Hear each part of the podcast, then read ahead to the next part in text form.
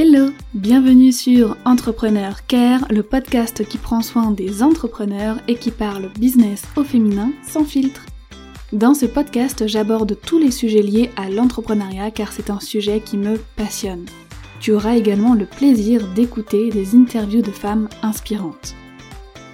Je suis Dorian Baker, consultante en Customer Care et Community Manager. C'est donc également des sujets dont nous allons parler ensemble. J'étais durant plusieurs années manager relation client pour une marque anglaise de cosmétiques. C'est pour monter mon business, vivre avec liberté et passion que j'ai quitté ce job. Tu es prête pour ta dose de motivation et de bonne humeur? Alors je te souhaite une très belle écoute.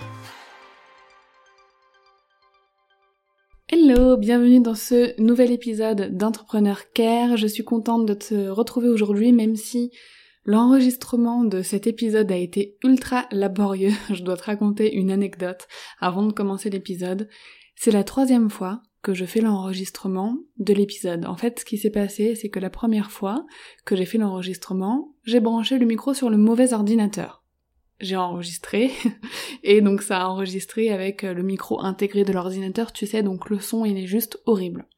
La seconde fois, quand j'ai fait l'enregistrement, j'ai branché mon micro sur le bon ordinateur, mais mon logiciel ne l'a pas pris en compte. Donc ça a de nouveau enregistré avec le micro de l'ordinateur. Le son était toujours aussi horrible. Là c'est la troisième fois. Mon micro est branché sur le bon ordinateur. Le bon micro est pris en compte dans mon logiciel. Normalement, tout est ok, je ne devrais pas recommencer une quatrième fois. Enfin bon voilà, tout ça pour te dire, avant de commencer des projets importants, vérifie toujours. Toujours, là, ça a été ma grosse erreur. Donc, je me suis mis un rappel sur mon ordinateur, vérifier le micro. Voilà, j'ai collé un sticker euh, dessus pour vraiment ne pas oublier parce que ça m'a fait perdre un temps ultra précieux. Euh, en ce moment, je travaille pendant les siestes de mon bébé. Elle fait pas non plus euh, 3 heures de sieste par jour, donc euh, donc j'ai gâché un temps précieux à plusieurs reprises. Avant de commencer aussi, je voulais partager l'avis du jour qui m'a été laissé par Dudy82 et qui me dit super podcast.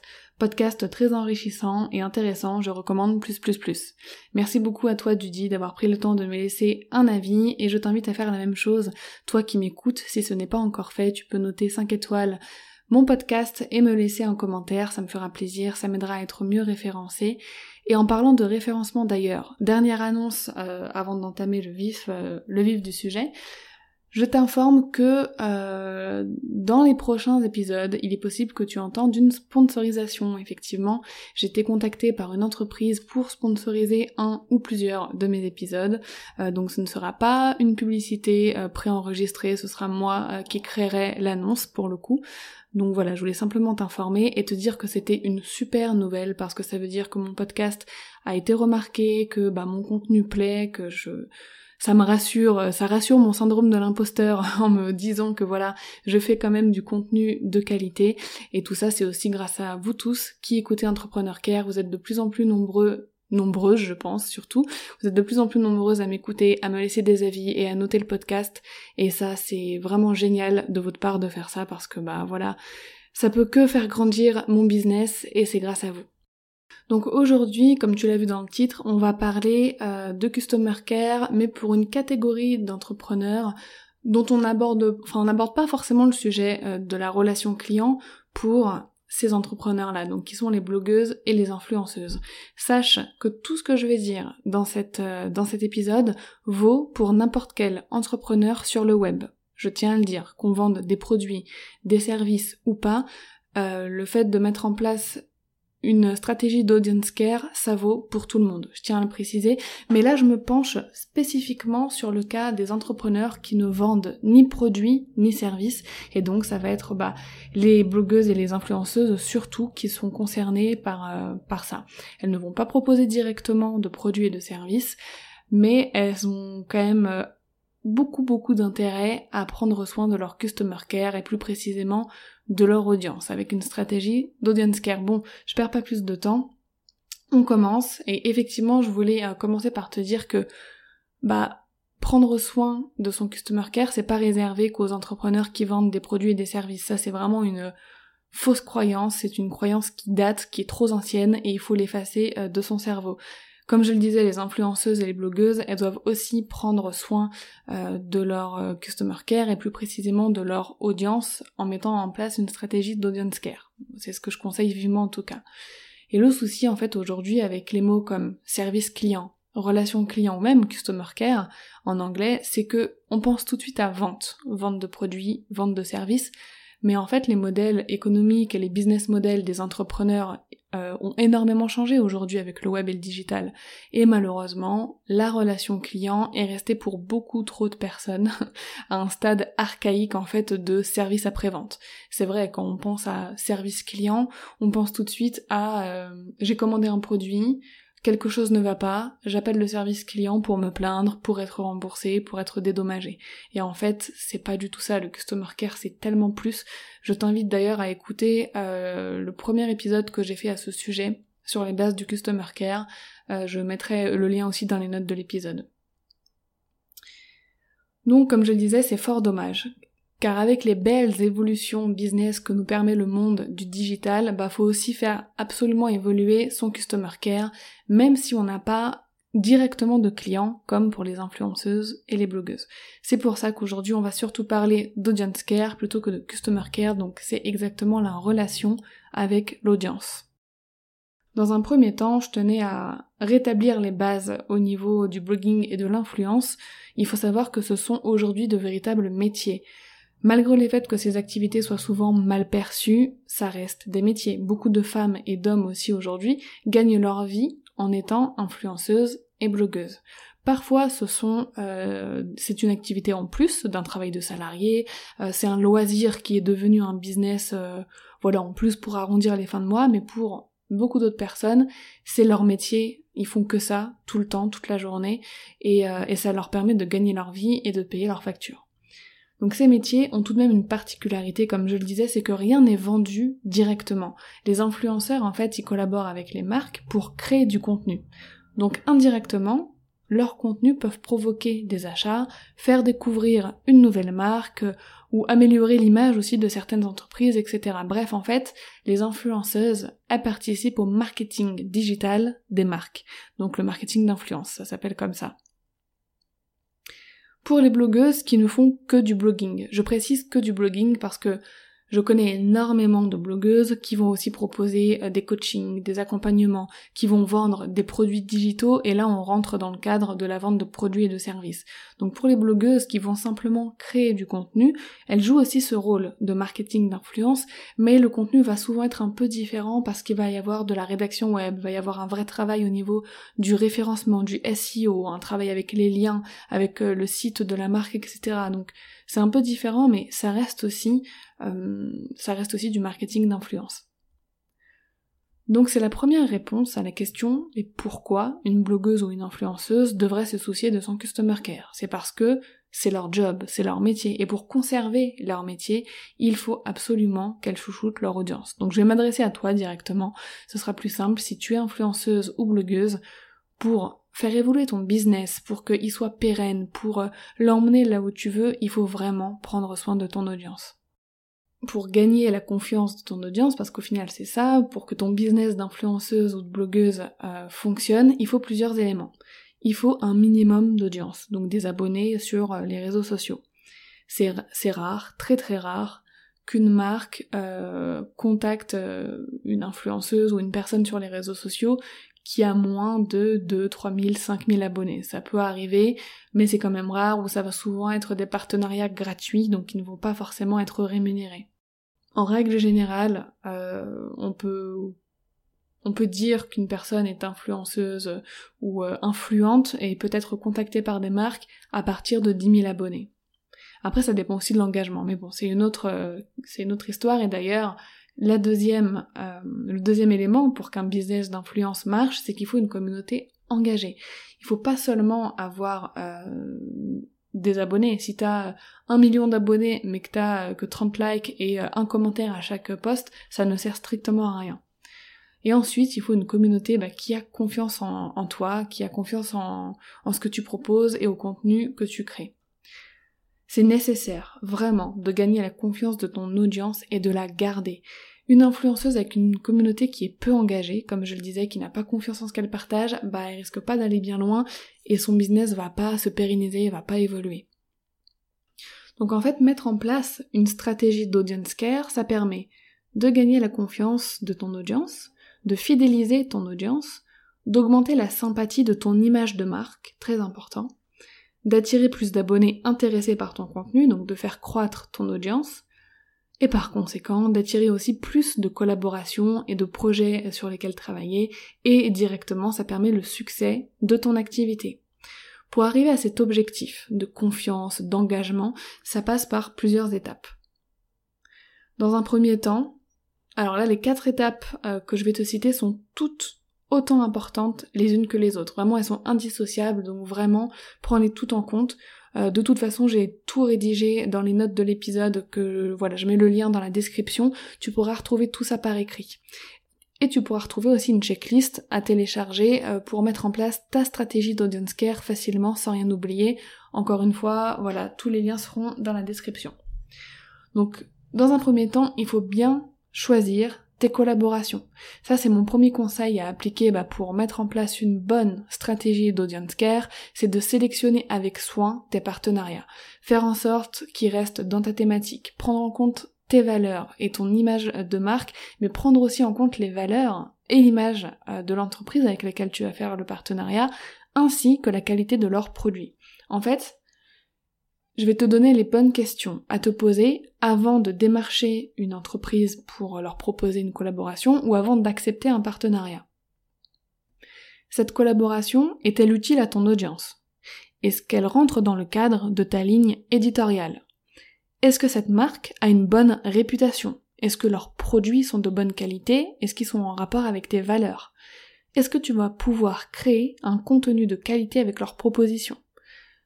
Est-ce que tu es libre aussi, très important, de créer le contenu que tu souhaites? Parce que parfois il y a des marques qui vont imposer un script à dire, qui vont imposer euh, tout le contenu à faire et parfois ça correspond pas du tout à ton audience. Donc ça aussi, pose-toi cette question, est-ce que tu es libre de créer le contenu que tu souhaites? Et enfin, parce que c'est aussi important, est-ce que la marque te propose une rémunération à ta juste valeur? Vraiment, il ne faut pas hésiter à refuser toutes les collaborations qui n'entrent pas dans ta thématique, dont les produits ont une qualité douteuse ou si la réputation de la marque n'est pas terrible. Je vais te donner un exemple. Il y a quelques mois, quelques, ouais, quelques mois ou l'année dernière, euh, une marque euh, française a connu un terrible bad buzz sur les réseaux sociaux.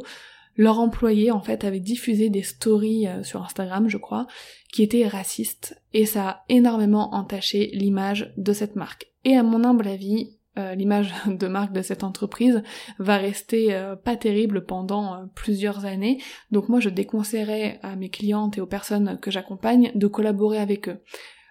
parce que ça risque indirectement d'entacher leur image de marque, ça risque de leur poser des problèmes. Pourquoi tu fais une collaboration avec cette marque, avec ce qui s'est passé, leurs employés sont racistes, etc. etc.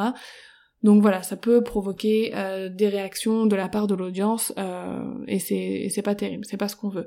Vraiment, le choix des partenariats est crucial pour gagner et garder la confiance de ton audience. Même si un contrat est très alléchant, franchement, ça va te coûter plus cher de perdre ton audience plutôt que de refuser 2000 balles. Ensuite, le deuxième élément ultra important à appliquer, c'est de créer du contenu de qualité. Ça, c'est la base, j'ai déjà répété dans un autre épisode, mais que ce soit dans le cadre d'une collaboration. Une influenceuse, en fait, elle doit euh, faire du contenu de qualité déjà pour satisfaire son client, donc la marque, montrer bah, qu'elle fait du bon travail pour attirer éventuellement d'autres collaborations, et aussi montrer à son audience que c'est pas juste euh, clac clac, euh, on claque des doigts et c'est fait, c'est qu'il y a du travail, une vraie recherche, parfois il y a même un, un travail de projet artistique derrière certaines collaborations, donc c'est important euh, vraiment de mettre tout son cœur dans ce métier. Dans un second temps, une influenceuse doit aussi créer du contenu gratuit. Si tu fais sans cesse des posts sponsorisés, des articles de blog publicitaires, si tu glisses des liens affiliés dans chacune de tes publications, si tu fais constamment des vidéos qui font la promotion d'un produit, ça peut très vite lasser ton audience et faire perdre la confiance qui est acquise. Et tu ne veux pas ça. Une influenceuse, on la suit pour sa personnalité, pour ce qu'elle dégage. Le reste, ça vient en second. Et en fait, le contenu gratuit, c'est surtout ça qui va permettre de montrer ta personnalité et tes valeurs à ton audience de façon sincère. partager sincèrement et, gratuitement des conseils, des astuces ou voilà du contenu vidéo photo dans le seul but de répondre aux besoins et aux envies de ton audience, c'est super bénéfique. Ton audience, elle va tout de suite remarquer ta sincérité, ton plaisir à lui offrir du contenu gratuit et donc, tu l'auras compris, sa confiance en toi n'en sera que plus forte. Et ça, tu veux. Ensuite, mon troisième conseil, c'est d'affirmer tes valeurs et ta personnalité. Il faut Il faut pas que t'aies peur de prendre position pour des choses qui te tiennent à cœur, d'affirmer tes choix et tes valeurs. Plus tu seras toi-même et plus tu oseras prendre la parole sur certains sujets, plus tu vas attirer vers toi ton audience idéale et par la même occasion des marques qui correspondent à tes valeurs. Les personnes qui te ressemblent et qui croient aux mêmes valeurs que toi vont forcément adhérer à tes idées. Par exemple, si je te prends mon exemple personnel, moi je prône la bienveillance dans nos vies d'entrepreneurs, je prends position contre les contenus culpabilisants euh, sur le fait de toujours bosser plus, sur le fait que si tu te lèves pas tous les jours à 5 heures du mat, t'es pas un bon entrepreneur, etc. Voilà, je prends position aussi contre le marketing qui n'est pas authentique, comme les robots, les commentaires automatiques sur Instagram, etc. Et j'ai pas peur d'affirmer mes valeurs et j'ai pas peur d'être en désaccord avec les personnes qui prônent euh, bah, des contenus, comme je viens de dire, euh, culpabilisants ou qui utilisent des robots. Donc affirmer sa valeur et sa personnalité, ça permet aussi, comme je le disais, d'attirer les bons partenariats et ça t'évite euh, bah, de devoir faire trop de tri dans tes propositions de collaboration et ça te fait gagner du temps. Et enfin, pour terminer, et là tu seras que d'accord avec moi, une personne qui est fidèle, à ses valeurs, elle inspire tout de suite le respect et la confiance. Et ça, en tant qu'influenceuse, tu veux que ton audience te fasse confiance. Et le quatrième point, et pas des moindres, c'est de prendre soin de ton, audience. C'est assez évident, mais ça peut rester un peu flou. Comment on prend soin d'une audience? Comment on prend soin de personnes qui n'achètent pas parce qu'on on leur propose pas de, produits ni de services? Je vais te donner quelques conseils pour ça, quelques, astuces. Dans un premier temps, tu dois répondre à tous les messages que tu reçois sur les réseaux sociaux, par mail, etc. Tu dois répondre de façon chaleureuse, complète et personnalisée. Tu dois offrir, comme on vient de le voir, du contenu de qualité, payant ou gratuit. Tu peux organiser des concours pour récompenser ton audience, donc des concours, tu peux en faire pour faire connaître ton compte et faire accroître ton audience, donc en, demandant certaines conditions de participation, mais tu dois aussi, à mon humble avis, faire des concours avec le moins euh, de conditions possibles parce que les concours où il faut suivre 25 personnes, liker, partager la publication en story, taguer 6 amis dans trois commentaires différents, etc. Franchement, ça prend la tête et euh, maintenant la plupart des gens ne le font pas. Une super astuce que je peux te proposer, c'est de faire un concours en story parce que les stories sont plus consultées maintenant que les posts dans le feed. Euh, le fait de juste demander de cliquer sur le petit sticker, tu vois, tu fais un sondage, tu utilises pardon le sticker sondage, tu fais veux-tu participer pour gagner tel truc, oui, non, et tu prends en compte toutes les personnes qui ont cliqué sur oui, et bah pour le coup, euh, c'est très rapide pour euh, ton audience, ça leur montre que tu veux simplement leur offrir un cadeau et pas faire connaître euh, ton compte, et enfin bref, moi je trouve que c'est une super astuce, et je vais d'ailleurs très prochainement le faire aussi sur mon compte. Donc tu peux aussi organiser des événements qui rassemblent plusieurs personnes, aller prendre un thé, une balade, une session shopping, voilà, selon, euh, selon ta thématique, faire un atelier aussi, c'est possible. Et tu réponds à tous les messages de façon personnalisée, complète et chaleureuse. Je l'ai déjà dit, mais j'ai besoin de le redire, parce que ça, c'est vraiment le point le plus négligé que je remarque par les influenceuses et les blogueuses. J'insiste vraiment, vraiment là-dessus. Je sais, je sais, si tu es beaucoup suivi surtout, tu as beaucoup trop de messages, tu reçois tout le temps les mêmes questions, euh, parfois tu reçois des questions alors que t'as répondu dans la story ou alors que t'as fait des posts exprès pour ça, t'as pas forcément le temps aussi de répondre à tout le monde ou t'as pas le temps aussi de répondre correctement. Mais une chose quand même que je te conseille d'éviter de faire, c'est d'infantiliser ton audience. Moi je vois très, très souvent et trop souvent, et ça, ça me, ça me rend dingue en tant que en tant que consultante audience et customer care, je vois trop de bloqueuses et d'influenceuses qui peuvent répondre à des commentaires du style je l'ai déjà dit dans les commentaires, merci de les lire. Ou je l'ai déjà dit dans ma story il y a une semaine, euh, merci de pas poser trop de questions. Enfin, je vois beaucoup de, de, petits coups de gueule comme ça, euh, à parler à son audience comme si c'était des enfants. Et en fait, même si on le pense fortement, même si ces questions nous saoulent, À mon humble avis, il ne faut pas euh, réagir comme ça. En tant qu'influenceuse, tu es une marque, tu es une entreprise et tu dois penser au bien-être de ton business. Alors même les réponses reloues à faire, eh ben tu dois les faire correctement. Donc on en revient toujours au même. Le customer care, l'audience care, c'est le cœur de ton business d'influenceuse et de blogueuse. Oui, c'est pas facile ni évident de répondre à tout le monde. Oui, tu peux faire des erreurs de partenariat et regretter une collaboration. Ça arrive aussi. N'hésite pas à être transparente et à t'exprimer là-dessus envers ton audience. Oui, ce métier, malgré les innombrables avantages qu'il regroupe, demande énormément de travail, de rigueur, de confiance en soi. C'est pas facile, c'est pas facile d'affirmer ses valeurs, on a peur d'être jugé par les autres, etc., mais c'est nécessaire. Vraiment, les quatre points que je viens de t'indiquer sont nécessaires à ton succès. Avant de terminer cet épisode, j'aimerais t'inviter à suivre et à t'inspirer de trois influenceuses blogueuses dont j'ai trouvé qu'elles géraient extrêmement bien leur business, car à mon sens, elles appliquent parfaitement les règles que je viens de citer, elles savent choisir leur collaboration en fonction de leurs valeurs, etc. Elles savent créer du contenu de qualité, elles n'ont pas peur d'affirmer leurs valeurs et leur personnalité, et enfin, elles prennent soin de leur audience. Quand je te dis que sous le poste d'une de ces filles-là, j'ai vu qu'il y avait 400 commentaires, à peu près, ouais, à peu près 400 commentaires, et par curiosité, parce que voilà, j'aime bien analyser ce qui se passe sur les réseaux sociaux, c'est mon métier, donc je dois euh, m'infiltrer et faire l'inspectrice euh, régulièrement. Et je vois en fait que cette fille-là, elle a pris le temps de répondre à tous les commentaires qui étaient sous son poste. Et je me suis dit incroyable. Donc certains commentaires, il y avait juste un petit emoji parce que ça nécessitait pas euh, de faire une phrase, mais certains commentaires, elle faisait vraiment des paragraphes pour répondre correctement à la question. Et j'ai trouvé ça super. Quand c'est ton métier, je trouve ça normal, moi personnellement, de prendre le temps de répondre à tout le monde. Après, si vraiment t'as trop de messages, tu peux prendre une aide et te constituer une petite équipe. Ça, ça pose pas de problème à mon, humble avis, mais bon, on pourra parler de déléguer son customer care dans, un autre épisode. Donc les trois personnes, voilà, dont j'ai trouvé euh, que le business d'influence était super bien géré, c'est Louise de My Better Self.